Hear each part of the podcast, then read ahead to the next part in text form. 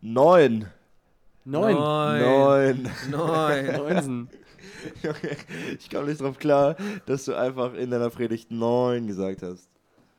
Ja, es ist doch eine angemessene Begrüßung, oder? Ich könnte auch acht sagen, aber das kommt ja schlecht. Oh Mann. Ich habe ein paar verwirrende Blicke gesehen, verwirrte Blicke gesehen. Ja, Willst du kurz erklären, was das bedeutet? Ja, also neun klingt ganz ähnlich wie moin. Mhm. Und häufig äh, begrüße ich Leute einfach mit neun und die merken nicht mal, dass ich neun gesagt habe, weil die nicht so sehr darauf achten, dass es äh, eigentlich moin heißen müsste. Ja. Und dann sagen die halt moin zurück. Ich habe jetzt gedacht, die sagen zehn oder elf. aber die sagen einfach neun die zurück. sagen halt einfach neun zurück. Und für unsere nicht-norddeutschen Hörer, Moin steht kurz für morgen. Boah, Kommt so aus dem das so nicht kennt. Nordseebereich, würde ich sagen. Hamburg. Auch oft genutzt mit Moin, ich hätte gern Backfischbrötchen. Sowas in die Richtung. Genau, jetzt haben wir es geklärt. Tagsam Dieter, wenn du dir Gesichtscreme einschmierst, wo hörst du eigentlich auf? in meiner Stirnfal äh, Nackenfalte. Tatsächlich, Du ungelogen. cremst mit deinen ganzen Kopf mit Gesichtscreme ein. Yep. Hä? Nach dem Rasieren? Ich meine, doch, doch, ich verstehe es. Ja, Nach dem Rasieren musst aber du ich dich dachte irgendwie eincremen, sonst sagt. hast du so einen richtigen, Ja, ähm, so einen Abrieb da. Junge, ist jetzt zum Haare raufen. so ein Wolf da, da oben, ne? Das ist echt zum Haare rauf. Oh Mann. Ich hab Bock, dass wir heute Podcast machen, Jungs. Ich freue mich auch sehr. Bis jetzt ist es schon schön. Haben wir schon gesagt, wer mit uns sitzt? Ah, mach mal. Also wir haben Dieter mit uns sitzen. Neun. Neun. Dieter Janssen. Wir teilen den gleichen Namen, habe ich Dieter schon erzählt. Und zwar äh, ist mein Name Tim, Kurzform von Timotheus, heißt der Gottesfürchtige und er heißt Mm. Hans-Dieter Fürchte Gott. Hans-Dieter fürchte Gott und halte alle seine Gebote. Das genau. ist die Quintessenz von allem. Amen. Amen. Dieter hat die Predigt gehalten über Philippa 1, Verse 1 bis 11. genau. Und ich hoffe, ihr wart alle da. Wenn nicht, habt ihr sie hoffentlich schon nachgehört. Die ist nämlich schon auf Spotify hochgeladen. Damit ihr wisst, worüber wir reden. Ja. Findest du es wirklich nice, wenn man sich so begrüßen würde, wie Paulus sie begrüßt hat? Oder fändest du das nicht ein bisschen fremd oder komisch? Glaubst du, das kann sich wirklich etablieren? Einmal zum Verständnis nochmal. Ich lese mal die ersten beiden Verse vor, ja? Mhm. Das heißt, also du hast darüber gepredigt. Paulus und Timotheus. Boah, mir ist gerade egal, ich mach weiter. Diener Jesu Christi an die Gemeinde in Philippi mit ihren Leitern und Diakonen. Euch allen, die ihr durch Jesus Christus zu Gottes heiligem Volk gehört, wünschen wir Gnade und Frieden von Gott, unserem Vater und von Jesus Christus, unserem Herrn. Mhm. Fändest du es nice, wenn wir so rumlaufen würden und uns Gnade und Frieden wünschen würden? Ja, weil wir wünschen uns ja auch immer Gottes Segen vor einer Predigt oder vor einem Dienst. Oh. Wenn jemand irgendwo hinfährt, dann sagen wir, ey, Gottes Segen dir, ne, gleich für was auch immer diese Person Mhm. gerade vorhat. Oder wir sagen, ey, ich bete für dich oder so. Was spricht dagegen, zu wünschen, boah, ich wünsche dir echt viel Gnade und viel Frieden, wenn du da und dahin fährst oder wenn du da und da den Dienst machst oder in dem und dem Bereich bete ich dafür, dass du Gnaden und Frieden von Gott, unserem Vater, bekommst oder so. Ich finde das voll genial, warum nicht? Hast du vor, das zu machen? Habe ich schon ein paar Mal. Oh, nice. Gnade wünschen, so. Ich Mhm. wünsche dir Gnade und Frieden. Ja, Mir hast du das noch nicht gewünscht. im Moment mache ich es, wenn ich, wenn ich jemanden sehr gut kenne und ihm zum Mhm. Beispiel zum äh, Geburtstag gratuliere, Mhm. dann.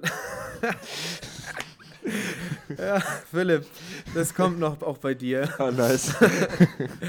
Äh, dann schreibe ich manchmal eine etwas längere Nachricht. Nicht bei jedem, den ich gut kenne, ja, ja. Aber ab und zu mache ich das mal und dann ähm, versuche ich auch biblische Begriffe und Sprache zu benutzen.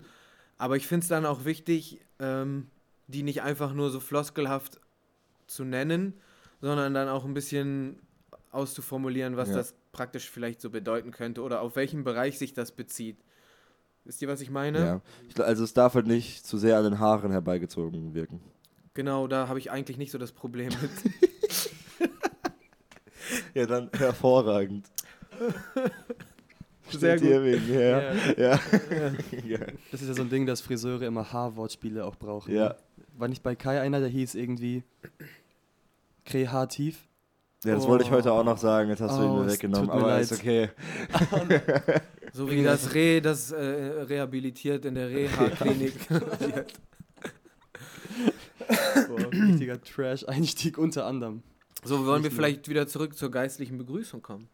Dürfen wir, Gerne. können Ähm, wir.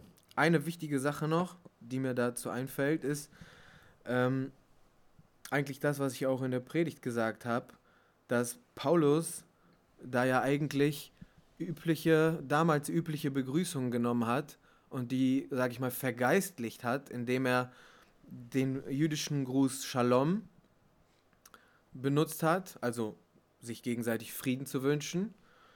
Und dann den äh, griechischen Gruß, der irgendwie Kaire oder Kere oder so ausgesprochen wird. Und hat daraus dann ein, ähm, sich Gnade gewünscht, was das griechische Wort Charis ist. Also wie im Englischen Grace. Und dann finde ich es find ich's richtig cool, weil er damit richtig äh, an die Personen denkt, an die er schreibt.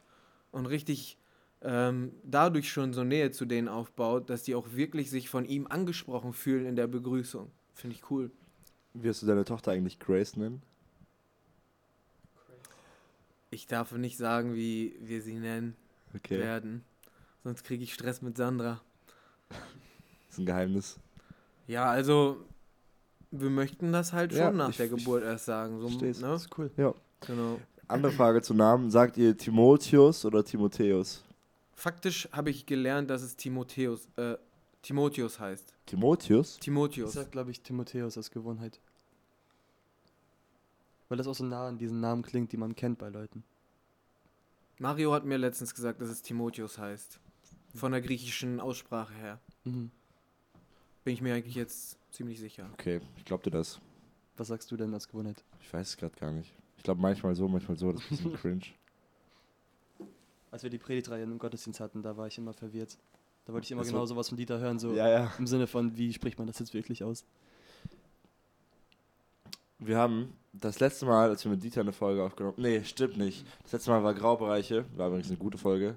Die kam ja jetzt im Januar raus. Mhm. Ähm, aber davor haben wir mit Joel aufgenommen, nicht mit dir. Und wir haben unsere Zeugnisse erzählt, zumindest haben Dieter und ich unsere Zeugnisse erzählt. Mhm. Do you remember? I remember. Und ich wollte dich fragen, Tim, ob du Bock hast, den Kreis zu schließen. Das ist ein bisschen gemein, weil wir das Joel nicht gefragt haben und jetzt ist Tim hier, das fragen wir Tim.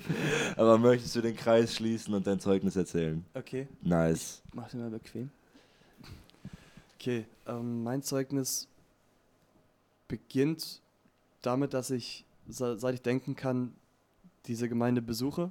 Seit ich denken kann, gibt es schon dieses Haus. Ich erinnere, also ich bin 2000 geboren, da war was wahrscheinlich noch nicht gebaut oder gerade gebaut, ne, das Haus. Ähm, auf jeden Fall bin ich immer hier hingegangen. Und ähm, meine Mutter ist schon immer auch Besucher der Gemeinde gewesen, mein Vater aber nicht. Und deswegen hat meine Mama uns äh, immer mitgenommen, Justin und mich. Und Kirche war halt für uns immer so bisschen lästig. Wir haben versucht, uns sonntags krank zu stellen, haben versucht, nicht kommen zu müssen. Es gab halt noch keinen Livestream, das heißt, wir hatten wirklich Gottesdienst verpasst, nicht so wie heute. Und mh, dann ging ich aber trotzdem zur Kinderstunde und habe dann immer davon die, den Geschichten gehört. Und irgendwann gab es dann einen Punkt, als ich acht Jahre alt war und ich weiß nicht genau, warum ich das wollte, aber ich wollte mich bekehren. Ich weiß nicht, was da genau passiert ist. Ich glaube, das war auch um den Dreh, als meine Oma gestorben ist. Wahrscheinlich hat das ein bisschen in mir bewegt, den Gedanken, wohin geht man, wenn man stirbt. Und habe mich dann einfach abends, als ich im Bett lag, für Jesus entschieden. Ich habe meine Mutter gefragt, wie bekehrt man sich? Mama hat es mir erklärt, und habe ich mich bekehrt. Ähm, bin dann weiter zur Gemeinde gegangen, habe dann auch später Teenie besucht ähm, und auch Jungscher Jugend, alles, alles durch. Und es gab gar nicht so viel Ausschläge in meinem Leben. Also ich habe halt immer in der Gemeinde gelebt, bin hier halt groß geworden. Ähm, was mir sehr geholfen hat, ist das, was wir schon erzählt haben, dass Juri Hofmann sich uns angenommen hat, sich unser angenommen hat. Dann war er nämlich der geistliche Vater, den ich brauchte, den ich nicht in meinem Papa hatte. Ähm, aber ihr, ihr wisst ja schon aus einer anderen Podcast-Folge, dass Papa auch gar kein, keiner war, der uns aufgehalten hat, zur Gemeinde zu gehen. Er hat immer gefördert, dass wir zur Gemeinde gehen, dass wir hier hinkommen, dass wir dienen und so weiter. Und dann habe ich mit und durch Juri auch gelernt, was es heißt, ständig im Glauben zu leben und nicht nur, wenn man hier etwas besucht, sondern einfach, dass der Glaube ein Alltag ist, dass der Glaube mitten in den Alltag kommt. Und ja, das hat mich sehr gefördert, aber ich weiß nicht, also mehr kann ich, glaube ich, momentan gar nicht erzählen von meinem Zeugnis. Es gab halt dann immer so Peaks im Espelcamp zum Beispiel, wo ich mich neu aufgemacht habe. Also, was ich insgesamt merke, Gott hat mich nie losgelassen. Also es gab Zeiten, in denen ich gleichgültig wurde. Ich war nie ganz abgewandt, aber es gab einfach Zeiten, in denen ich gleichgültig und kalt wurde. Aber ich merke, Gott hat mich immer zurückgeholt. Er hat immer gesagt, Tim, du bist gar nicht so weit weg von mir, komm doch einfach zurück. Er hat immer so mich nahe gehalten und deswegen bin ich auch Gott sehr dankbar, dass er mich vor vielen Dingen bewahrt hat, vor denen ich, äh, also mich vor Dingen bewahrt hat, in die ich hätte fallen können und äh, mich vor Leuten bewahrt hat, die mich in schlechte Gewohnheiten hätten ziehen können und so weiter. Also er hat immer darauf acht gegeben, dass mein Herz möglichst frei bleibt von Dingen, die mich vereinnahmen können. Ähm, ich weiß nicht, ob das jetzt gerade so allgemein formuliert ist, aber ich will jetzt auch nicht so richtig ins Detail gehen mit so Dingen, aber genauso, Gott hat mich immer bewahrt, hat mich geführt und deswegen bin ich hier. Richtig gut. Würdest du sagen, Gott hat das Werk, was er in dir begonnen hat, Ich- auch zu Ende geführt? Ich wollte das auch sagen. Ähm, ja und nein, weil er fängt ja viele Werke an, denke ich. Mhm. Und äh, das große Werk ist noch nicht zu Ende geführt, das große Werk meines Lebens mit ihm. Aber er, also kleine Werke, die er anfängt, führt er auf jeden Fall zu Ende. Ich finde, das ist einer der besten Verse, wenn man so darüber nachdenkt. So eine Gewissheit, die man kriegt, dass das gute Werk, was in einem angefangen wurde, das wird er auch vollenden. Mhm. Es geht ja hier im Kontext von Philippa 1 d- schon um das Werk des Evangeliums, was Gott anfängt, wo er, also seine Rettung ist ja damit gemeint, die Rettung der Seele. Und das Werk ist, hat er ja in den Leuten begonnen, die das Evangelium angenommen haben. Und somit hast du ja schon recht, das wird sich erst vollenden, wenn du quasi gestorben bist und dann bei Jesus bist. Aber was richtig cool ist, ist, dass wir jetzt einfach dieses Vertrauen haben dürfen, wenn wir an Jesus festhalten und wenn wir weiter am Evangelium dranbleiben, dass er das dann auch zu Ende führen wird. Nicht, weil wir so toll sind, sondern weil wir uns einfach an die richtige Person klammern, die als einzige Person das zu Ende führen kann. Ne? Das ist mir in letzter Zeit richtig wichtig geworden. Ich habe das Lied auch einmal gepostet, das heißt Wandering von Transparency.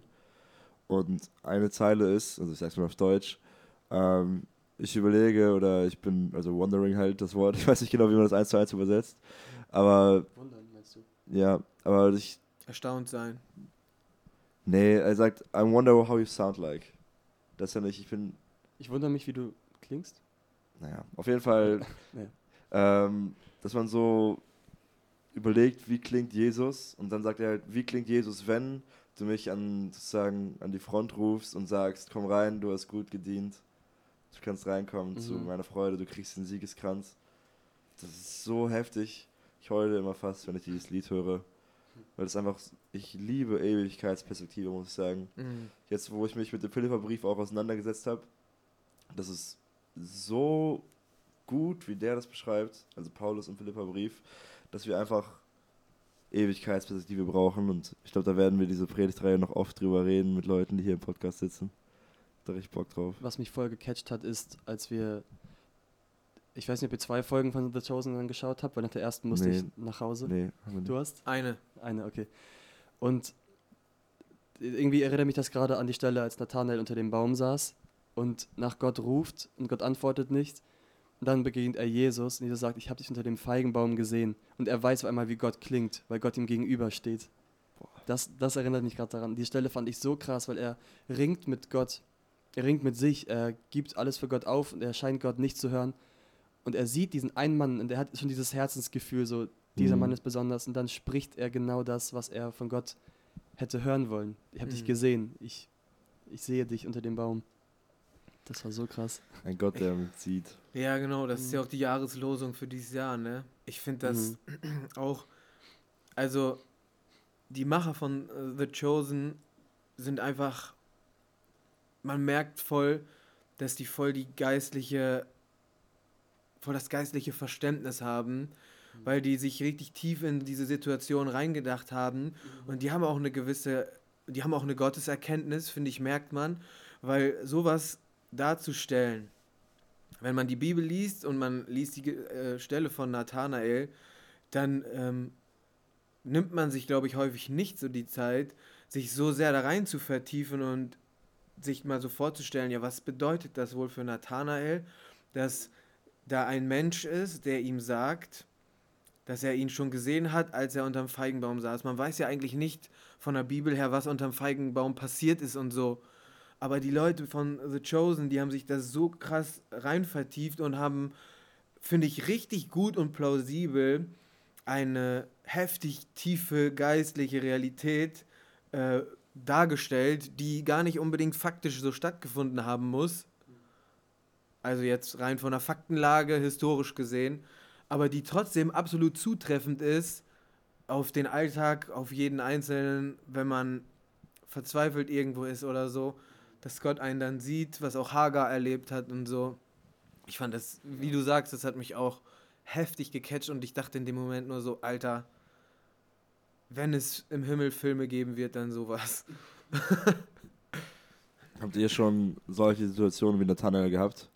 Dass ihr so alleine irgendwo einfach so zu Jesus gerufen habt und der hat euch. Aber ihr habt da noch so eine Antwort bekommen, nicht in dem Moment, aber später irgendwann dazu? Ja. Ich habe das tatsächlich sogar schon häufiger gehabt. Ich überlege gerade eine konkrete Situation. Überlegst, welche von den ganzen guten Stories du jetzt erzählen willst? Tatsächlich habe ich jetzt gerade gar nicht so eine krasse Präsent. Aber schon häufig haben Sandra und ich für irgendwas gebetet und dann gefühlt kurze Zeit später hat Gott genau auf dieses Gebet geantwortet und in dem Moment wusste man einfach ganz genau so, okay, er hat zugehört, er war da er, er hat mich gesehen, er hat uns gesehen, als wir da gebetet haben. Er hat es gehört und er hat instant darauf reagiert.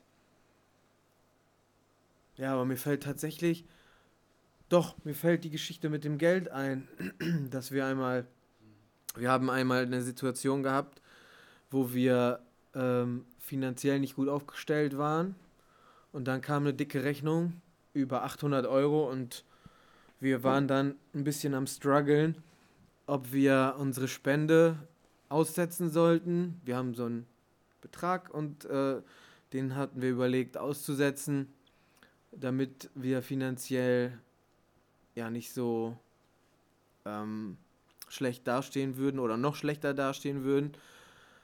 Und wir haben dann aber Maleachi gelesen oder kurz vorher im GBT hatte Matthias Rüther über Maleachi geredet und dann haben wir einfach gesagt, nee, ähm, wir probieren das mal aus, was in Maleachi steht.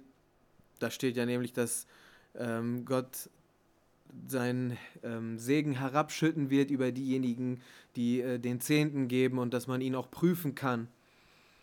Und dann haben wir gesagt, ja gut, dann prüfen wir ihn mal. Und dann haben wir ihm das abgegeben, haben unsere Spende weiterlaufen lassen und einfach gesagt, Gott, du siehst die Rechnung, du äh, siehst, wie wir finanziell dastehen.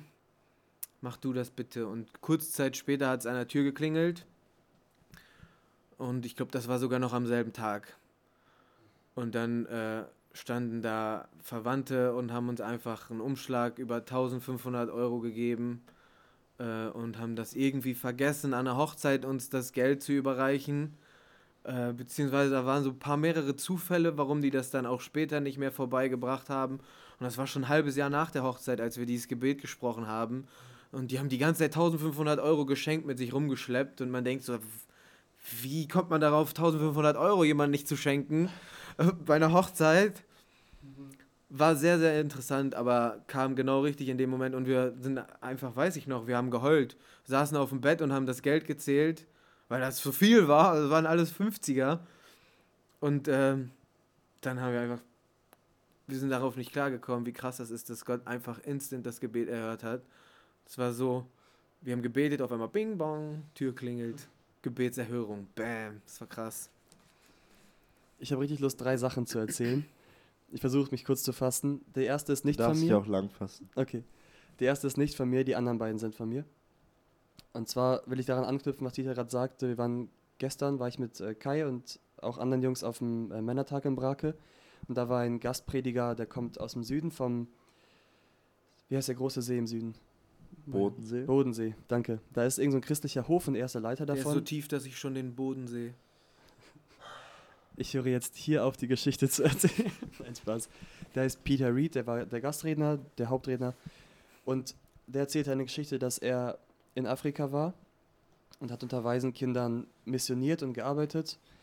Und es gab da eine Mutter, die hatte ein Kind. Ich hoffe, ich erzähle die Geschichte jetzt richtig. Ich gebe sie nur wieder, wie ich sie erinnere.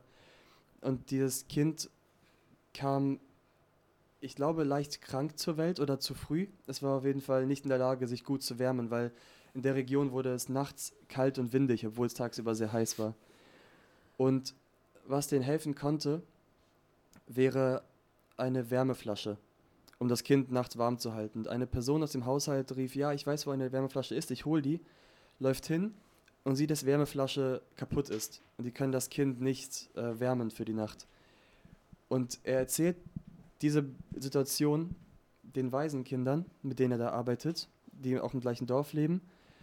Und dann beten die zusammen dafür. Und ein afrikanisches Mädchen da von diesen Kindern betet, Gott, du kannst alles tun, wir brauchen eine Wärmeflasche und wir brauchen sie am besten schon heute Nachmittag, weil morgen ist es zu spät, da ist das Kind tot. Und wenn du möchtest, schenk noch eine, schick noch eine Puppe mit für äh, das, die Schwester von dem Mädchen, damit sie weiß, dass du sie lieb hast. Und der Peter sagt, er bekommt höchstens dreimal im Jahr von zu Hause Post.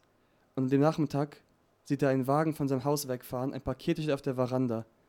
Er packt dieses Paket auf, es sind Güter aus Deutschland und die Kinder kommen dazu, auch diese weisen Kinder, sie wühlen darin und da ist eine Wärmeflasche drin. Eine Wärmeflasche von vor fünf Monaten losgeschickt, Boah. bevor die gebetet haben. Und dann dieses kleine Mädchen sagt, aber warte mal, da muss die Puppe ja auch hier sein. Und sie wühlt und ganz unten liegt eine Puppe für die Schwester. Junge. Und Gott hat fünf Monate vorher genau das Gebet erhört und das auf den Weg geschickt, eine Wärmeflasche nach Afrika geschickt, damit dieses kleine Baby überleben kann. Eine Wärmeflasche nach Das Afrika ist schicken so ist schon. heftig. Was? Ja, auf die Idee kommt man nicht. Nee. Krass. Ja, und das zeigt, wie ehrlich man beten kann. Mhm. Und dieses Mädchen hat auch Gott gar nicht unter Druck gesetzt. Sie hat nur gesagt, wie dringlich es ist. Und sie hat einfach geglaubt, dass Mhm. Gott das tun kann. Und dann kommt eine Flasche nach Afrika. Das Wild. ist so krass. Ich habe auch noch, mir fällt auch gerade noch eine Sache ein. Ah, du wolltest noch zwei andere Sachen erzählen. Ja, aber ne? wenn du willst, ich hab die im Kopf. Komm, wir wechseln uns ab. Klar, Georg Müller gerne. du erzählen? Nein, Okay. aber kannst du gleich. Wow. Ja. Ich habe noch eine, eine Geschichte aus meinem eigenen Leben, ist mir gerade eingefallen. Ich hatte mal im Gottesdienst ein, ähm, ein Ereignis, dass ich während einer Predigt auf einmal so, als ob von Gott etwas aufs Herz gelegt bekommen hat, was ich unbedingt nach dem Gottesdienst, nach der Predigt sagen sollte. Und ich habe so heftig während des Gottesdienstes mit mir gerungen, ob ich nach vorne gehen soll oder nicht. Aber ich hatte das Gefühl, wenn ich nicht aufstehe und das mache, dann sündige ich, dann bin ich ungehorsam und werde mich voll später über mich selbst ärgern. Also bin ich aufgestanden, habe das gesagt, was Gott mir in dem Moment aufs Herz gelegt hat. Es ging da um verheiratete Paare und den Glauben untereinander und so. Und dann habe ich mich hingesetzt und ich war komplett aufgewühlt und dann habe ich ähm, kam irgendwie Zweifel auf, ob das wirklich von Gott war, was ich da gemacht habe, ob das nicht eigene Gedanken waren, ob ich nicht vielleicht einfach nur ähm, präsent sein will in der Gemeinde, irgendwie im Mittelpunkt stehen will oder ähm, mir einfach Sachen einbilde und dann mir anmaße, dass das von Gott kommt oder so. Solche Zweifel kamen dann. Und auch ein paar Leute haben dann Fragen gestellt, was war das gerade, das hat gar nicht zum Thema gepasst und so. Kann ich schon verstehen, diese Fragen, aber ich war dann so ein bisschen verwirrt.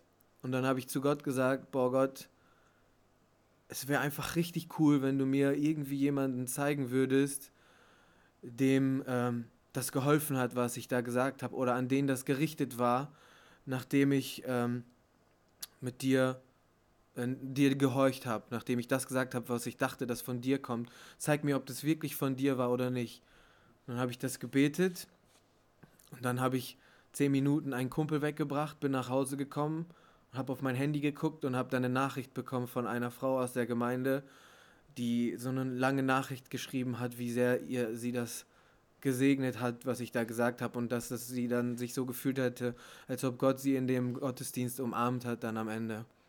Und das war so, ich habe das gebetet, zehn Minuten später bin ich nach Hause gekommen, habe die Nachricht auf dem Handy gesehen und dann kam später nochmal, äh, irgendwann mal nochmal eine Person auf mich zu und hat mir nochmal ähm, was gesagt und dann wusste ich einfach so, okay, es war von Gott, jetzt ist auch egal, was andere Leute, ob die das verstehen oder nicht, ich habe meinen Teil erfüllt, ich war gehorsam und es war richtig cool, weil ich glaube, ich habe dadurch auch ein kleines bisschen gelernt, Gottes Stimme von meiner eigenen zu unterscheiden und wann es, wann es er ist und wann das nur selbstsüchtige Gedanken sind oder so. Das war richtig cool. Dann passt das, was ich äh, noch erzählen wollte, auch gut dazu. Und zwar war das auf dem Gebetsspaziergang, an dem du mich auch gefragt hast, ob ich in der Jugend mein Herzensthema machen möchte. Als du sagtest, grüß Jesus, habe ich gegrüßt. Nice. er hat zurückgegrüßt, denke ich mal.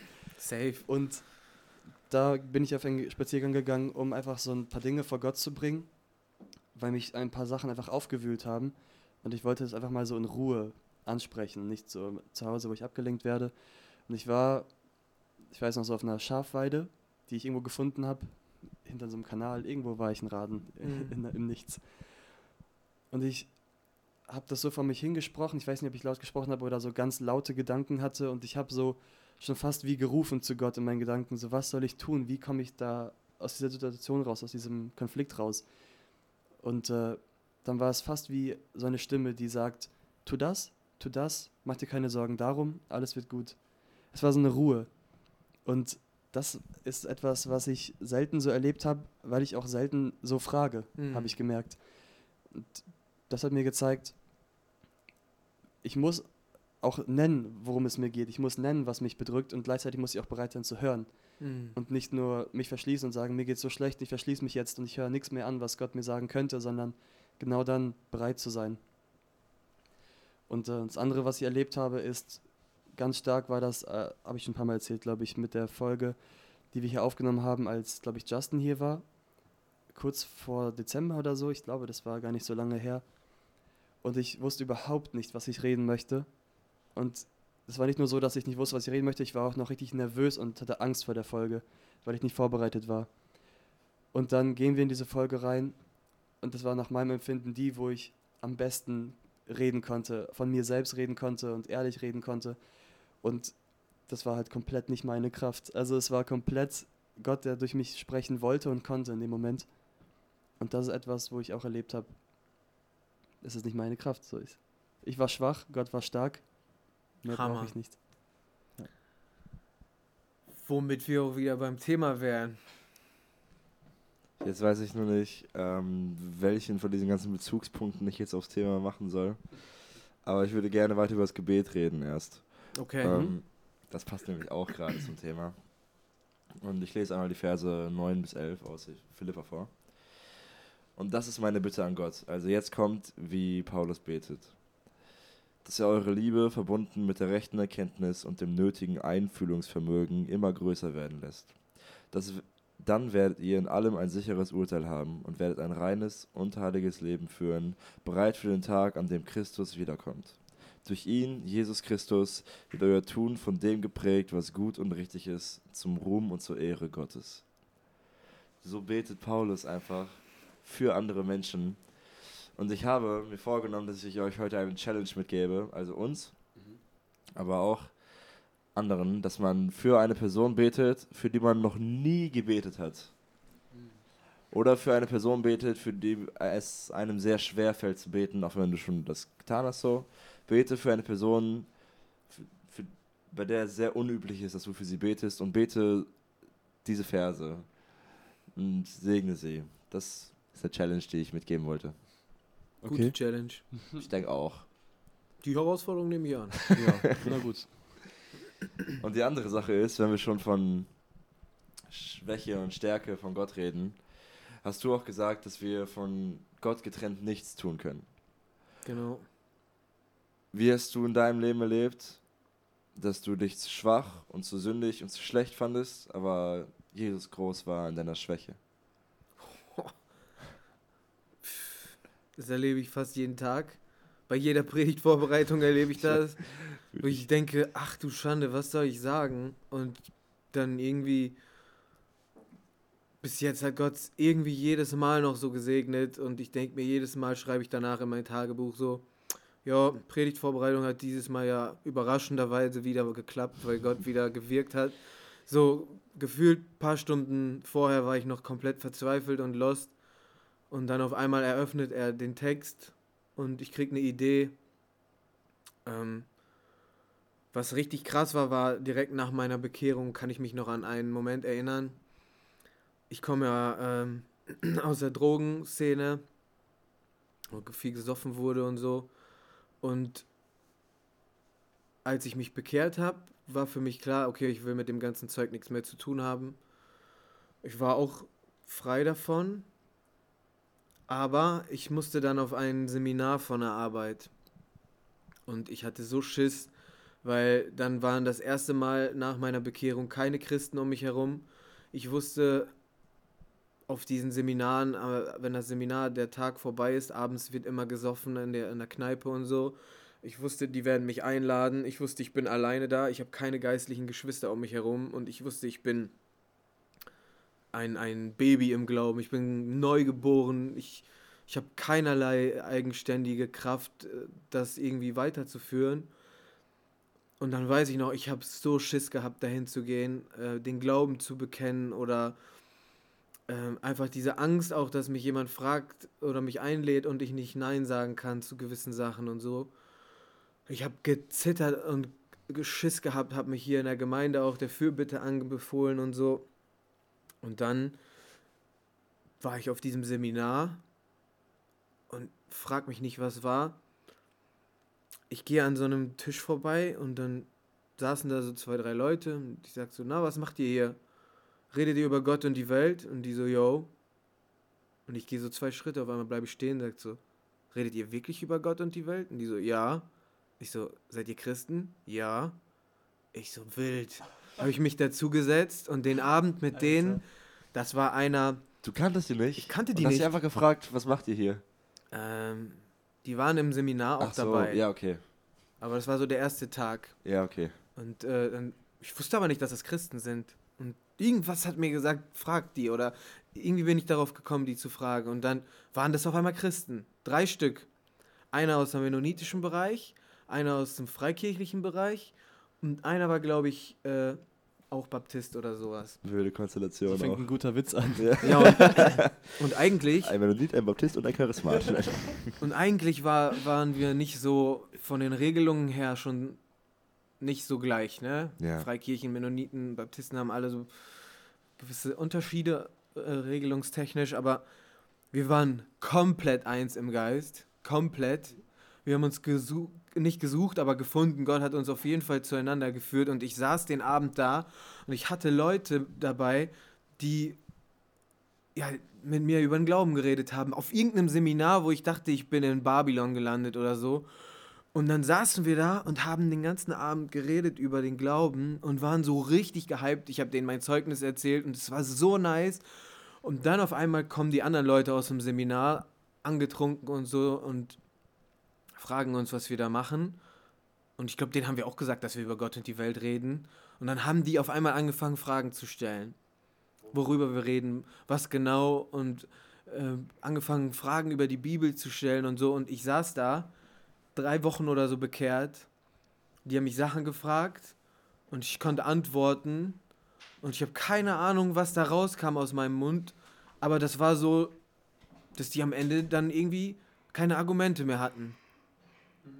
Und da standen wirklich so zehn Leute vor uns und von den anderen hat kaum jemand geredet. Und ich war so ba ba ba ba ba ba ba ganze Zeit rausgefeuert und dann waren die später alle weg. Ich gehe aufs Zimmer und dann ist mir erstmal so klar geworden, was da gerade so passiert ist. Und ich bin in meinem Zimmer auf die Knie gesunken, habe angefangen zu heulen und lag mit dem Kopf auf der Erde und habe einfach nur Gott gepriesen für das, was da gerade abgegangen ist, weil das hatte ich noch nie erlebt bis dahin. Und das war einfach krank. Es war echt, als ob ich so Gottes Sprachrohr war und er mir so alle Worte in den Mund gelegt hat. Obwohl ich so heftig Schiss hatte vorher. Und Gott hat mir da so einfach gezeigt, in den Schwachen bin ich erstmal recht mächtig, ne? Vor allem, weil du eben so frisch im Glauben warst. Mhm. Hat es ja erst recht gezeigt, du musst gar nicht viel wissen, Genau. du musst nur glauben.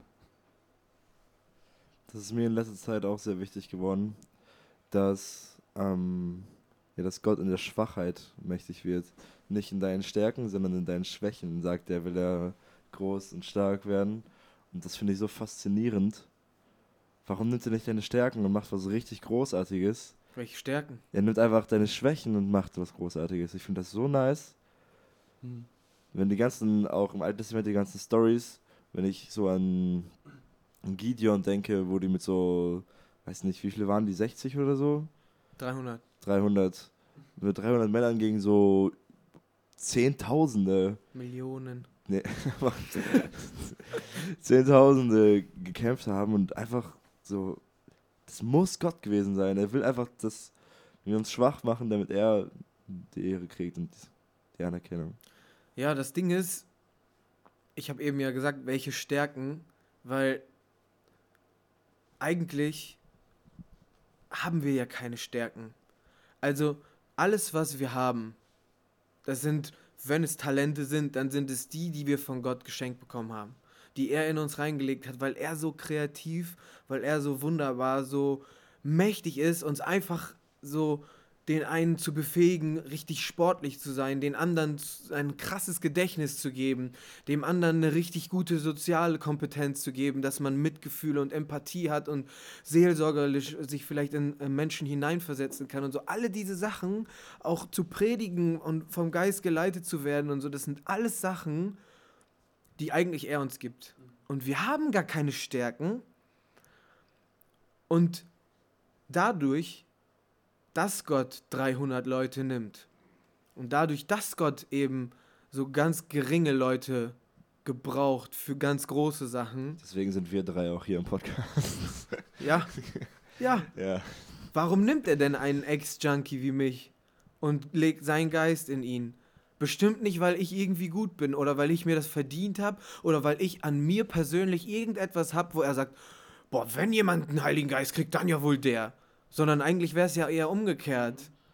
Aber gerade weil Gott sich so seine Gnade an diejenigen gibt, die sich ihrer Schwach Schwachheit bewusst sind, gerade dadurch wird die Gnade umso größer oder umso herrlicher und umso kostbarer einfach, weil erst diese Menschen, die schwach sind und sich der Schwachheit bewusst sind, die werden Gott erstmal die Ehre und Anerkennung geben, die ihm zusteht.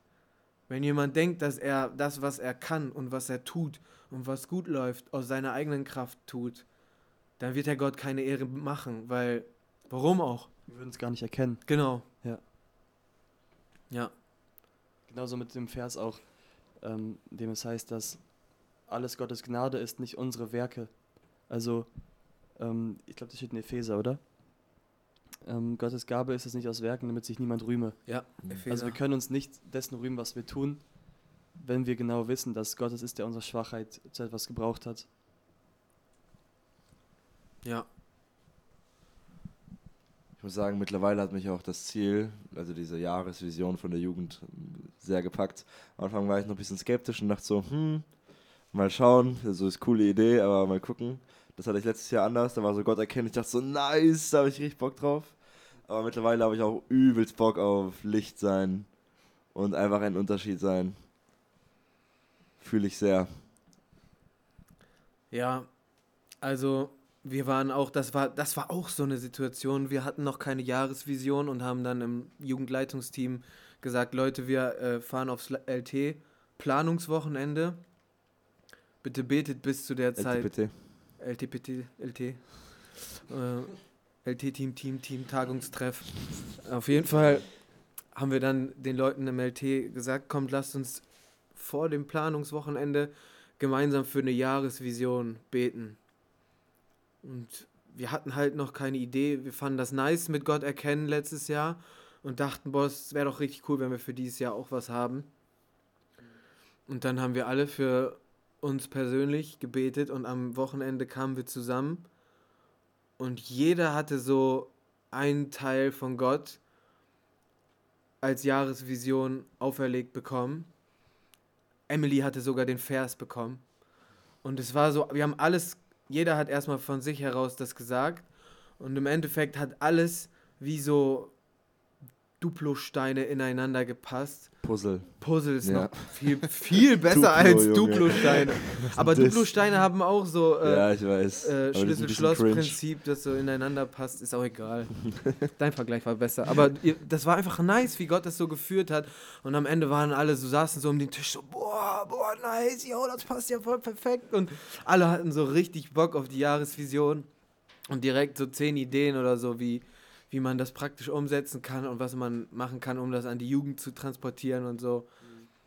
Und ich bin immer noch der Meinung, was bringt dir, was bringt dir die ganze Erkenntnis Gottes, so wie Paulus ja auch schon sagt, ne, du kannst, nee, das war glaube ich in Matthäus, wo Leute Dämonen ausgetrieben haben und sowas alles und Gott Herr Herr genannt haben und scheinbar irgendwie, Nee, 1. Korinther 13. nee, das ist das äh, über Ohne die Liebe. Achso, sorry. Da sagt er ja okay. in Engelszungen reden und Ja, ja. ohne Liebe bringt Ah, das nichts. Tut mir leid. Aber es gab auch Leute, die haben in Gottes Namen krasse Dinge getan Ah, okay, jetzt check ich, was und sind trotzdem nicht in den Himmel eingegangen. Warum nennt ihr mich Herr, Herr? Das ist da, glaube ich, auch ein Genau, genau. Und ich glaube, dass das auch so ein bisschen auf die Erkenntnis zutrifft, weil, oder da ist es ja eigentlich schon umgekehrt. Weil, wenn du jetzt Gott erkennst und du merkst, er ist für dich gestorben und er liebt dich über die Maßen und hat quasi das Größte, was er hatte, für, für dich gegeben. Und wenn das nicht dazu führt, dass du das Beste und Größte und Tiefste und Liebste, was du hast, für ihn gibst, ja, dann ist doch die ganze Gotteserkenntnis eigentlich, dann ist es wahrscheinlich sogar nicht mal richtige Gotteserkenntnis, weil wenn es nichts mit dir macht, wenn es keinen Impact auf dein Leben hat, wenn das nichts in deinem Verhalten ändert, dann muss man sich doch schon die Frage stellen, jetzt kommen Leute, ja hier Lordship Salvation und bla bla, aber ich finde den Gedanken schon wichtig, dass man sagt, ähm, wenn, wenn keine Werke da sind, an den Früchten wird man sie erkennen und so weiter, dann muss man doch auch die Erkenntnis hinterfragen. Zumindest im Kerngedanken. Und deswegen haben wir gesagt, komm, wir machen Licht sein. Damit wir als Jugend das, was wir von Gott erkannt haben, auch praktisch anwenden, weil das hat einen, einen Anspruch auf unser Leben, die Gotteserkenntnis. Gott hat uns nicht sich offenbart, damit wir einfach äh, die Gnade annehmen und dann auf einmal verpuffen wir wie äh, Rauch und sind auf einmal im Himmel so, sondern wir sollen hier auf der Erde noch etwas machen, nachdem wir ihn erkannt haben. Und genau darauf wollen wir jetzt dieses Jahr den Fokus legen. Das, ich ich habe schon richtig Bock drauf, muss ich sagen. Ich auch. Nice. Ja. Ich habe noch eine ähm, Frage, die ist gar nicht so persönlich, die geht mehr um Philippi und so. Kannten die, also kannte Paulus die Philipper schon, als sie Christen waren? Weil es wirkte oft so, als Paulus aus der Stadt gegangen ist, dass sie noch keine Christen waren, Apostelgeschichte 16 war es ja. Und jetzt schreibt er ihnen, wo sie Christen sind, aber dann kennt er sie ja gar nicht so persönlich, oder? Also zumindest mal war da ja mindestens der Gefängniswärter, der sich schon bekehrt Ja. hatte. Er und sein ganzes Haus wurden ja getauft. Aber ich meine, er schreibt hier so persönlich an die, als ob er weiß, wie die leben. Ähm, Er freut sich, dass es denen gut geht und solche Sachen. Naja, aber da war ja auch zum Beispiel eine, da waren ja schon einige Gläubige, äh, zum Beispiel Lydia, die Purpurhändlerin, die wurde ja auch getauft. Und die hat sie ja auch zu sich nach Hause eingeladen und meinte dann, ja, wenn ihr wirklich davon überzeugt seid, dass ich gläubig bin, dann kommt zu mir zum Essen nach Hause oder so in der Art. Also es sind schon, und auch sie und ihr ganzes Haus, ähm, glaube ich, genau, als sie aber getauft worden war und ihr Haus bat sie, wenn ihr überzeugt seid, dass ich an den Herrn gläubig geworden bin, dann kommt in mein Haus und bleibt da. Und sie Ach bat so, uns ja, eindringlich. Sie sie, ja, genau. genau. Ja. Also es gab da schon einige ähm, bekehrte Leute in Philippi. Ähm, und Und- ich kann mir schon vorstellen, dass man weiß ja nicht genau, wann die verhaftet wurden und wann sie diesen Wahrsagegeist ausgetrieben haben. Stimmt, wie viel Zeit dazwischen war. Genau. Oh, das ist ein guter Punkt. Da, weil da steht, da, die waren irgendwo am Predigen, dann war da eine Frau mit einem Wahrsagegeist Ja, ja. und die hat die ganze Zeit Aber da können genervt. so Wochen dazwischen liegen einfach, ne? Monate, Ja. Weiß man ja nicht. Fakt Ja, ist, dass da Menschen zum Glauben gekommen sind und offensichtlich ähm, hat Paulus mit denen schon eine ganz, ganz tiefe Verbindung gehabt. Aber ich meine auch, die Verbindung, äh, was aus, der, aus dem Philipperbrief herauskommt, zeigt ja auch schon, dass zum Beispiel Epaphroditus schon da gewesen war. Und irgendwann in Philippa 4, glaube ich, steht, dass, dass sie nicht nur einmal ein Geldgeschenk zu ihm geschickt haben, sondern dass es schon das zweite Mal war. Und, fällt mir gerade ein, muss hier einmal gerade blättern. Ähm, Paulus hatte denen auch gesagt, dass sie die einzige Gemeinde waren, die, als er Zweifel hatte, ihn an ihren Gaben beteiligt haben. Ähm, Was heißt das? Ihr wisst aber auch, hier genau, Philippa 4, Vers 15, ihr wisst aber auch, ihr Philippa, dass am Anfang des Evangeliums, als ich aus Mazedonien auszog, keine Gemeinde außer euch mit mir Gemeinschaft hatte im Geben und Nehmen. Denn einmal habt ihr zu meinem Unterhalt auch nach Thessalonik gesandt und danach wiederholt. Nicht, dass ich das Geschenk suche, sondern ich suche die Frucht, die sich zugunsten eurer Abrechnung vermehrt. Also offensichtlich bestand da schon eine Beziehung zu den Philippern, die schon innig war, wo sie ihn auch als einzige damals auch irgendwie finanziell unterstützt haben. Und Paulus erwähnt das lobend. Also ich denke schon, dass, dass da so eine richtige Gemeinde dann entstanden ist, ja. Wo wir gerade über Finanzen reden, das fällt mir gerade ein, das habe ich mir nicht aufgeschrieben, das fällt mir gerade ein. Mhm. Könnte vom Geist sein, man weiß es nicht. Nein. Ähm, als, ich, als, ich, als ich mich mit dem Philippa-Brief auseinandergesetzt habe, also ich ähm, habe den Brief schon sozusagen durchgearbeitet, also auch als Predigtvorbereitung und für die Jugend, bla bla bla, und auch für mich. ähm, wusstet ihr, dass Jesus im, in den Evangelien doppelt so viel über Geld und materielle Güter redet, wie über den Himmel und die Hölle? Das ist krass. Das ist richtig krass. Das war für mich eine ganz neue Perspektive, wie, wie viel Wert er darauf gelegt hat, wie wir mit unseren Sachen umgehen. Mhm. Und wie viel wir halt abgeben, mit was für einem Fokus. Und auch das geht, da geht es auch in Philippa drüber, dass wir Ewigkeitsperspektive haben sollen. Nicht auf die, an die Erde binden sollen, sondern immer Blick auf den Himmel. Mhm. Aber äh, wo genau hast du diese Informationen her? Ich habe äh, ein Workbook von Crosspaint durchgearbeitet. Okay. Ja, ich habe es jetzt nicht selber nachgezählt. Okay, also wenn es so wäre, fände ich es heftig. Also ich glaube dir jetzt erstmal. Aber irgendwie fallen mir gar nicht so viele Sachen dazu ein, muss ich sagen. Es, mir fallen auf Anhieb einige Sachen ein, aber wir wissen, wir finden jetzt eh nicht alles heraus. Nee, Man könnte das mal nachzählen, aber das ist echt viel, glaube ich. aber krass. Aber er redet gar nicht so oft über Himmel und Hölle. Nur an ein, zwei, drei Stellen. Weil es gibt ja zig Gleichnisse, das Himmelreich ist so und so. Wie eine Perle, wie ein Acker. Äh, Ja, aber da geht es doch auch um materielle Güter, oder nicht? Ach, keine Ahnung. ah, okay, wenn man da, ja, okay, wenn man das so sieht. Da ist ja immer, wie gehst du mit deinen Sachen hier um? Und so ist es auch da. Ach so, okay. Ja, dann vielleicht, ja, okay, dann. Aber er redet auch ganz viel über Geld und wie wir damit umgehen sollen. Mhm, Spende und so. okay.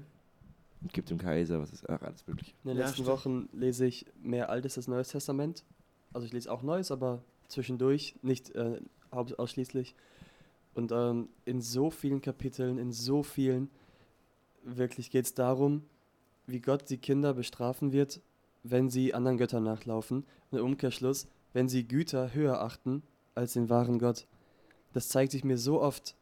Und ich finde es auch krass, so, sie sehen Gott auf dem Berg Sinai und stehen unten und bauen ein Kalb. Das ist so dumm. Das ist so fern von dem, was man sich vorstellen könnte, was sie tun würden.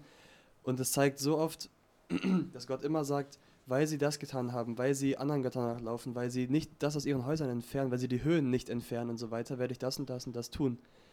Und wie viel Fokus auch auf diesen Höhen liegt. Die Höhen, wo Mhm. die den Göttern angebetet haben.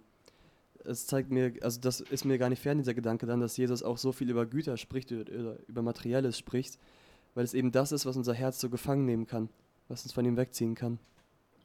ist auch eine der, also ist wirklich einer der Hauptgründe, warum Menschen nicht zu Gott wollen. Ne? Ja. Man muss Also alles ich- aufgeben. Ich finde, das ist äh, ein krasser Gedanke, der gerade in unserer Wohlstandszeit, glaube ich, auch voll, ähm, ja, sage ich mal, kontrovers ist, weil die erste Gemeinde ja alles geteilt hat und die so sehr alles, die Reichen haben alles verkauft, haben das in die Gemeinde reingespendet und so und ich glaube, das wäre heutzutage in unserem Kontext gar nicht mehr möglich ähm, in unserem Land gar nicht mehr möglich, hat auch sicherlich mit der Kultur zu tun. Aber ich glaube auch, dass wir viel zu viel von dem, was wir haben, einfach so als unser Eigentum betrachten, im Sinne von, dass, dass das ja eher, eher wenig mit dem Reich Gottes zu tun hat. So, dass wir sagen, okay, unseren, unsere Spende, unseren Zehnten oder wie auch immer, das ist das, was ich ins Reich Gottes gebe und das man- andere nehme ich so für mich sozusagen. Man fühlt sich sogar schon fast so, als ob man was Gutes gerade tut, Ja, weil ja. man Gott was abgibt. Guck mal, wie gut ich bin, ich gebe dir Mhm. etwas.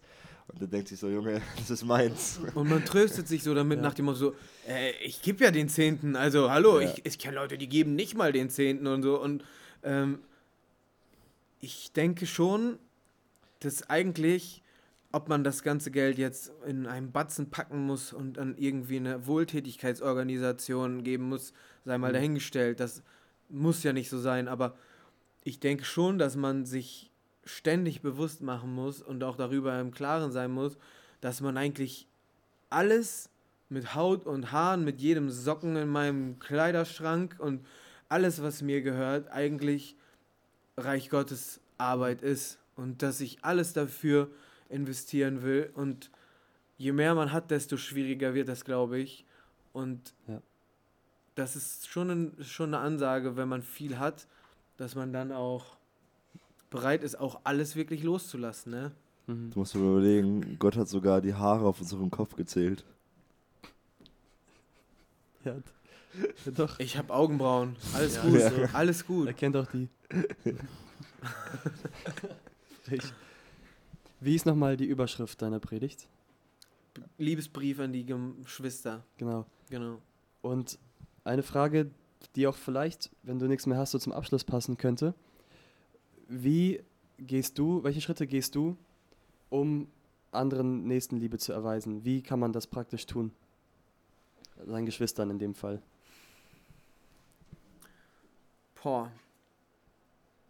Also, für mich gehört Gebet zum Beispiel auch als Nächstenliebe dazu. Für mich gehört dazu, ähm, Leute zu ermutigen, wenn sie etwas Gutes machen, aber auch wenn sie deprimiert und müde sind. Für mich gehört dazu, ähm, einfach das, was ich in der Gemeinde als Dienst tue, meinen Glaubensgeschwistern etwas Gutes tun, indem ich mich zum Beispiel dazu bereit erkläre, äh, am Wort zu dienen oder Jugendleitung zu machen oder einen Hauskreis zu übernehmen ähm, oder andere Sachen, wo man Leute braucht.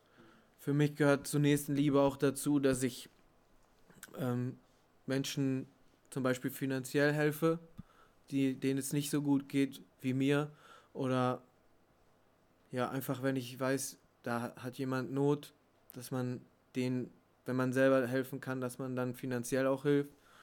Für mich gehört dazu, gastfreundlich zu sein und Leute zu uns nach Hause einzuladen, äh, die zu, ähm, sag ich mal, zu bewirten mit unseren Gütern quasi, was wir haben. Für mich gehört dazu, ähm, sie nicht zu beleidigen, freundliche Wörter zu haben und ja, das, das alleine schon ist ein Zeichen der Liebe, wie man miteinander spricht, auch wenn ich da noch sehr an mir arbeiten muss. Ähm, Nächstenliebe gehört für mich dazu,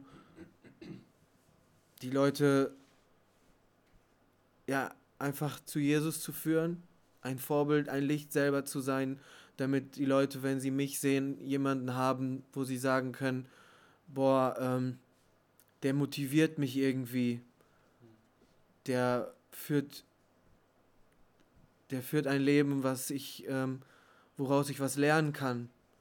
Und dadurch kann man der Person eine Hilfestellung sein. Oder Nächstenliebe, boah, das ist, ist einfach ein kompletter Lifestyle. Mhm. Ähm, praktisch mit anpacken, jemandem beim Umzug helfen, so Liebe üben. Ähm, Ich glaube, das fasst sich alles in dem zusammen, dass man den anderen höher achtet als sich selbst.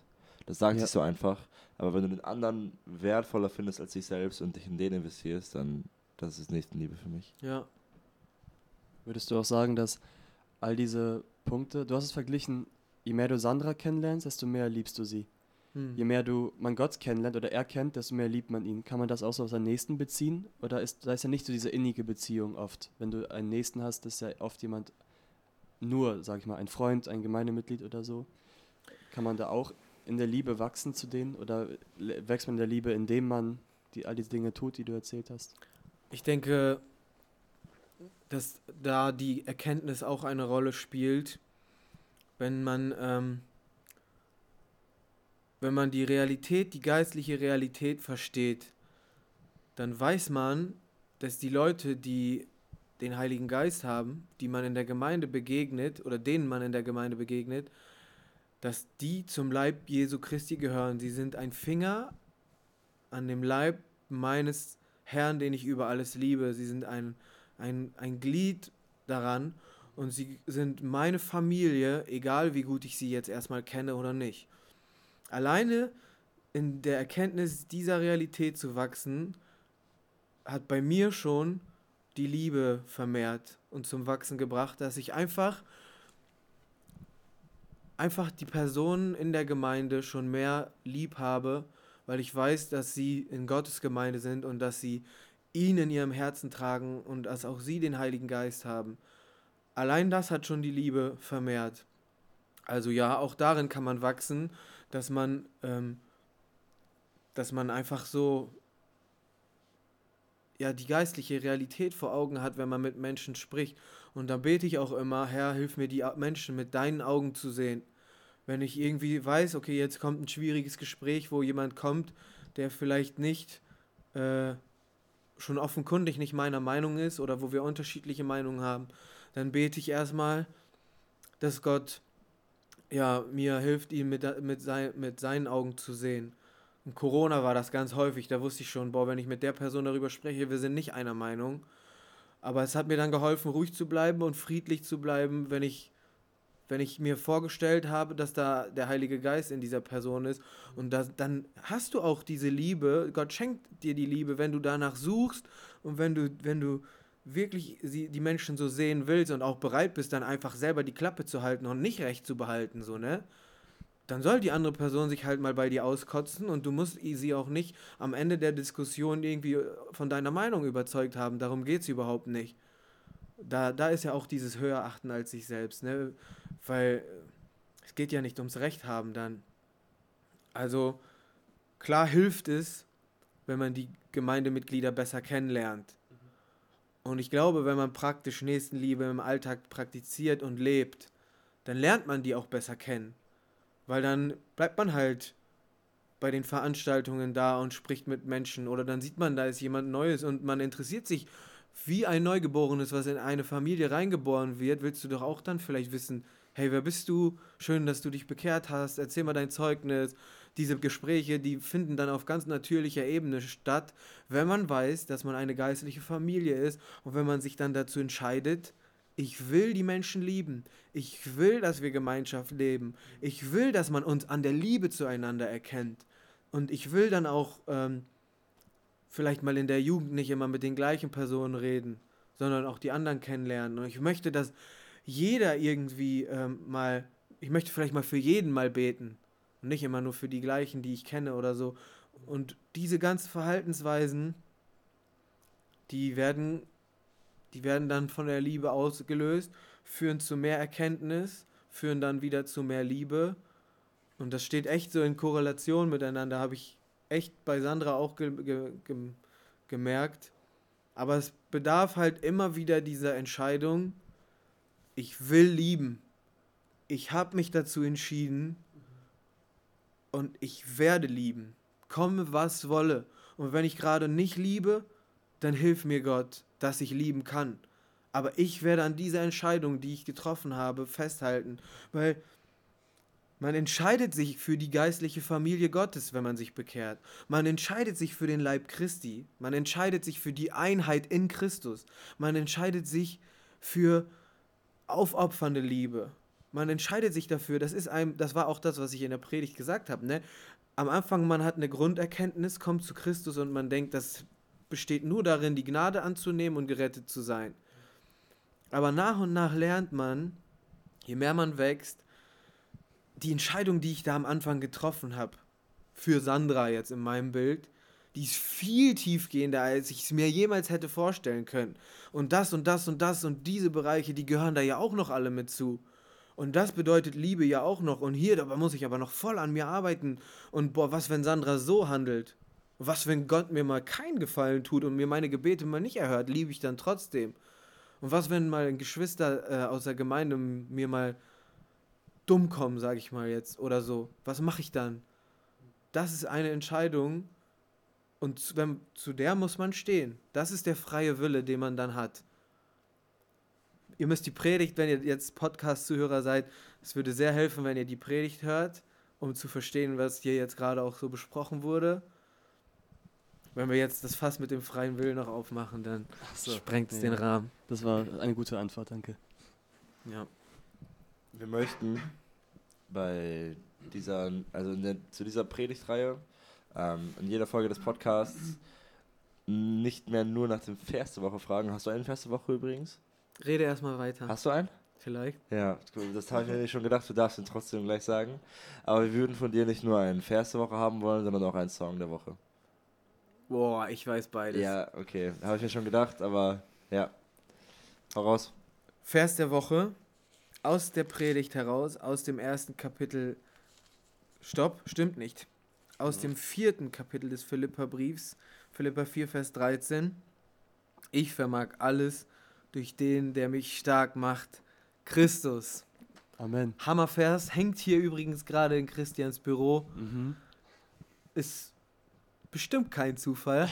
nee. ähm, ist ein Hammer, Hammer, Hammer Vers, wo ähm, ich in der letzten Zeit häufig drüber nachgedacht habe, ähm, der mich auch wirklich demütig werden lässt, weil je mehr ich über mein Leben nachdenke und so viele gute Sachen sehe, die Gott getan hat in meinem Leben, wo ich auch sein Wirken sehe und auch froh bin, dass er das gemacht hat, kann ich mich immer, auch wenn der Stolz kommt oder so, kann ich mich immer daran festhalten und sagen, alles, was, was passiert, vermag ich durch den, der mich stark macht. Nicht durch mich selbst, sondern durch den, der mich stark macht. Er ist es, der mich stark macht. Ich bin schwach. Ich alleine bin schwach, aber seine Kraft wird in den Schwachen mächtig. Und dies, immer dieses auf Jesus schauen und immer auch wirklich das Verinnerlichen, da macht man alles richtig, weil den Hochmütigen widersteht Gott. Er, er stellt sich den Hochmütigen in den Weg und du kommst da nicht vorbei. Du läufst vor Wand, aber bist du demütig, dann hast du Gnade von Gott und dann läuft's. Und äh, Song der Woche, Alter, das ist schwierig, weil ich habe diese Woche drei oder vier krasse Songs entdeckt für mich.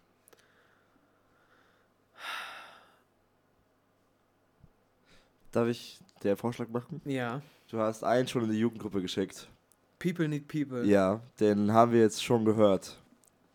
Willst du uns noch einen anderen geben? Die gleiche Band, die diesen Song gemacht hat, die hat noch einen anderen, ähm, noch einen anderen Song. Und der heißt, glaube ich, The Commission. Und da geht es darum, wie Jesus ähm, darüber singt, dass er quasi weggehen muss, aber nur eine bestimmte Zeit weg sein wird. Aber er wird wiederkommen und in der Zwischenzeit sollen die Leute quasi von ihm erzählen und ihn groß machen. Dann heißt es, Go Tell the World About Me und so. Ein wirklich nicer Song von der Band Kane. Ja, das ist, glaube ich, eine krasse Empfehlung. Würde ich jedem empfehlen. Die haben auch noch einen anderen nice Song, Revival. Das ganze Album ist einfach heftig. Ja, The Commission lassen wir gleich einfach laufen und dann könnt ihr das hören. Also ja. einfach weiterhören und dann hört ihr genau. Das schreibst du nochmal hin. Cool. Nice. Dann würde ich sagen, es war eine sehr coole Folge. Danke, Ja. dass du hier warst, Dieter. Vielen Dank. Ja, sehr gerne. Und dann viel Spaß beim Song. Bis Freitag. See my hands and look at my feet. It's okay if it's hard to believe. I have faith that you will do greater things. It's my time to go, but before I leave.